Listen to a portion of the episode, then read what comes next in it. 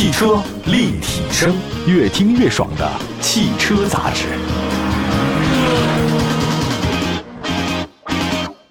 各位好，这里是汽车立体声，欢迎大家的关注。今天呢，跟大家分享的一个话题呢，就是奇骏 e-Power 能不能拯救东风日产呢？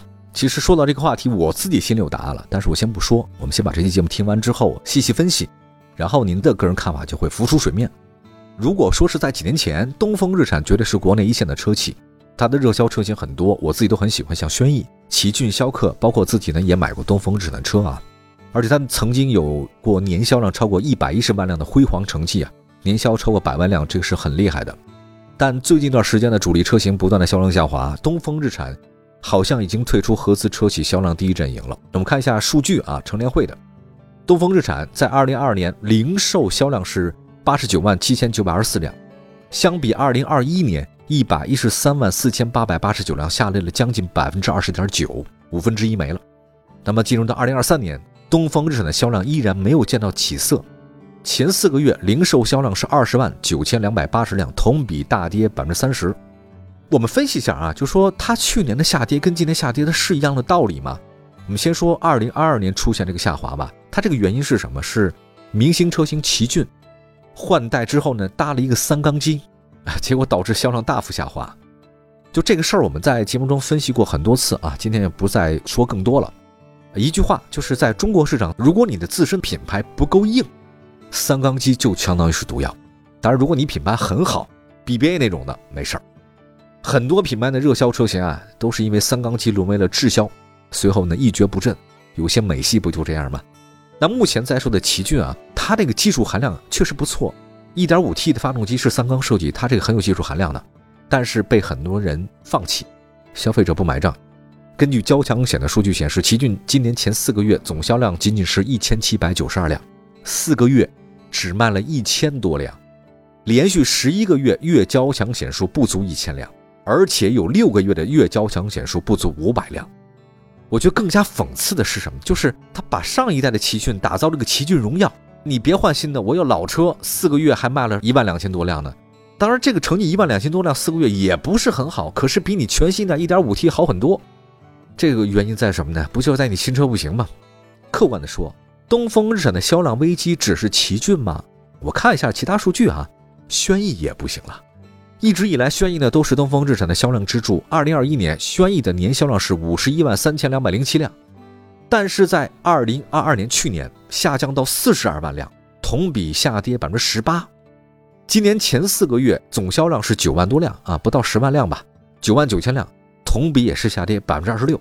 这个不能再跌下去了，所以为了提升竞争力嘛，轩逸推了 ePower，但是这个 ePower 我发现日产来的太晚了，本田、丰田呢比它早很多，ePower 呢在整个市场里面，混动市场里没有口碑，卖的也不好。那你要说卖的不好，只是奇骏和轩逸吗？还真不是，天籁也不行了，已经退出第一阵营。中级车市场，天籁曾经是三朵金花嘛，对吧？雅阁、凯美瑞和天籁。交强险数据显示，今年前四个月总销量是一万九千多辆。那你看本田雅阁呢？本田雅阁、丰田凯美瑞同期销量一共是卖了六万五千辆，丰田凯美瑞四个月卖了五万四千辆，您这才不到两万辆。天籁啊，仅仅是跟东风本田英仕派一万七千多辆相媲美，实在说不过去了，很低呀。定位呢，还有一个介于小型 SUV 和紧凑 SUV 的逍客，啊，因为丰田卡拉、锐放、锋兰达的登场出现了销量下滑，今年前四个月也只卖了两万八千多辆。卡罗拉、锐放和锋兰达同期销量，一个是两万七千辆，一个三万四千辆。总的来讲啊，东风日产没有一个强有力的销量支柱车型了，或者说原来有，现在不断下滑，未来可能就没了。按照计划吧，全新一代逍客呢即将登场，但是我再看，如果这逍客定价合理的话，还是有机会的，毕竟曾经是明星车嘛。那除了日产，我们再来看英菲尼迪。英菲尼迪可是日产的高端品牌啊，它国产了，但是销量，哦天哪，更加惨不忍睹。比如说，曾经寄予厚望的国产 QX 六零，前四个月总交强险数量仅仅是百位数，两百六十五辆，一个月才几十辆。你说一天，你算算一天多少辆吧？那实在是太低了。QX 五零表现稍好点，但只五百多辆。Q 五零 L 四个月卖了四百六十辆，我觉得销量实在太差了。Q 五零 L 听说在很多地方它卖的已经是十八万，更低一点吧。那如果照这个趋势来看，有一天英菲尼迪说退出中国市场步讴歌的后尘，我毫不意外。简单的说吧，刚才我们梳理一下目前东风日产的销量，你会发现啊，就是它太需要一款车来救市了。那谁适合做这个救市的白马王子呢？那之前表现不俗的奇骏是一个好的选择。我之前听说啊，国产奇骏推四缸车，但它需要时间啊，因为生产线全变了，它就没法组装嘛。所以呢，赶紧推一个混动版就行了啊。另外呢，因为主要是国内市场新能源车很受宠，如果奇骏你加上 ePower 能快速上量的话呢，还是一个好事儿。如果你这个先机不抢的话呢，被其他再抢走的话，你更难卖。所以五月二十二号，东风日产奇骏 ePower 正式上市。推两款车型，售价区间十八万九千九到十九万九千九。上市两款车型都是四驱的，相比一点五 T 的四驱车型二十一万两千九，价格门槛低了两万三。当然，一直以来哈，一直以来混动车型其实价格高于燃油车。但您看这次奇骏啊，ePower 为了销量低价入市，为了您能买车呀。那您说它有没有对手呢？有啊，老对手是本田 CR-V 啊，丰田 RAV4 荣放啊，这两个车都卖得很强啊。就价格而言，现在奇骏的 ePower 比那两个对手啊，燃油四驱版的低了。咱举个例子吧，CR-V 1.5T 那个四驱版是二十三万一千九，RAV4 荣放2.0那个四驱版二十一万两千八，而奇骏 ePower 四驱只要十八万九千九。你看看，它都不是二打头，我十八万九千九相当于十九万，您那边的是二十一万、二十三万，对吧？而且我配置还挺高，所以我现在感觉啊，东风日产绝对是背水一战，拿出了那个勇气了，我就便宜给你看，对吧？但是有个问题，就是跟丰田、本田的混动系统不大一样。日产的 ePower 它是增程式的混动，它的发动机啊只负责发电，不参与驱动。行驶里面，这车始终是电动机给你驱动的。那当然，早在2016年的时候，日产就开始推广这个系统，已经发展到第二代。这个系统啊是比较简单的，也很好理解。比如小型化、轻量化的话呢，就适合用这个东西。那么奇骏 ePower 动力系统呢，就是 1.5T 三缸加双电机。它的三缸发动机只发电不推动，最大功率一百零六千瓦，前电机最大功率一百五十千瓦，最大扭矩三百三十牛米，后电机最大功率一百千瓦，最大扭矩一百九十五牛米，系统总功率是两百五十千瓦，总扭矩五百二十五牛米。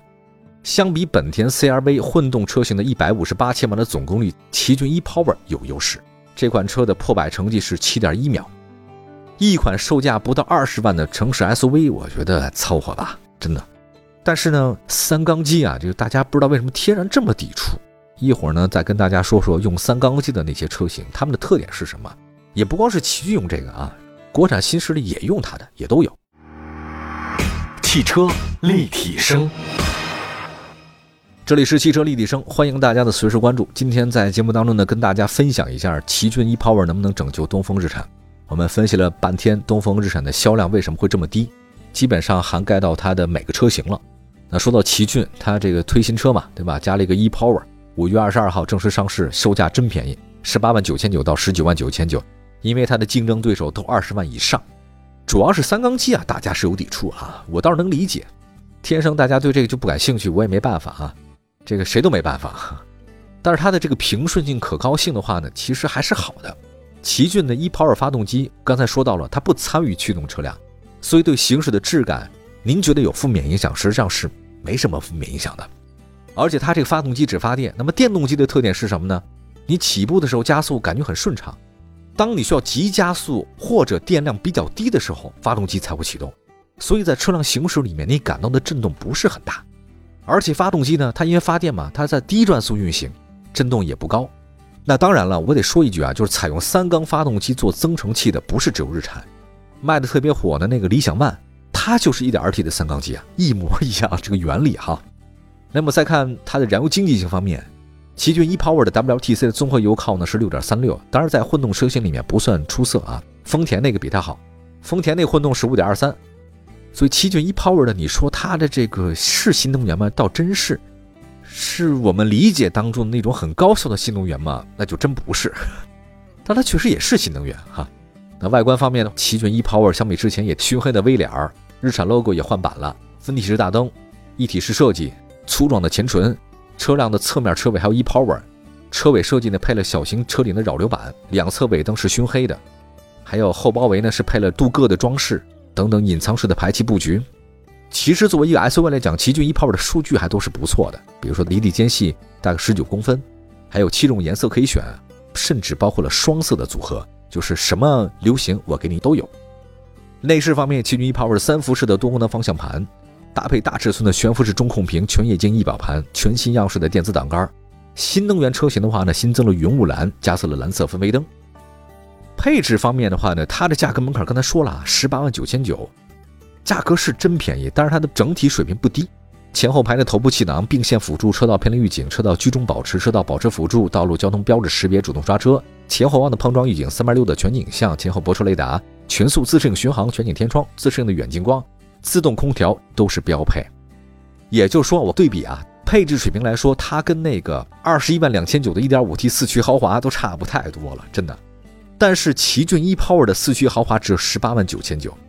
但你要买那十九万九千九的，也增加更多东西了，比如说车顶行李架、HUD 抬头显示、前排座椅加热、后排独立空调。也就是现在奇骏卖的是太惨，所以它给的东西都还比较实在。呃，在配置相当情况之下的话，我觉得看了这么多数据之后，你会发现奇骏 e-POWER 确实是背水一战了。你相比丰田 RAV4 荣放本年 CR-V 的价格，你买一个奇骏混动四驱版比较诱人。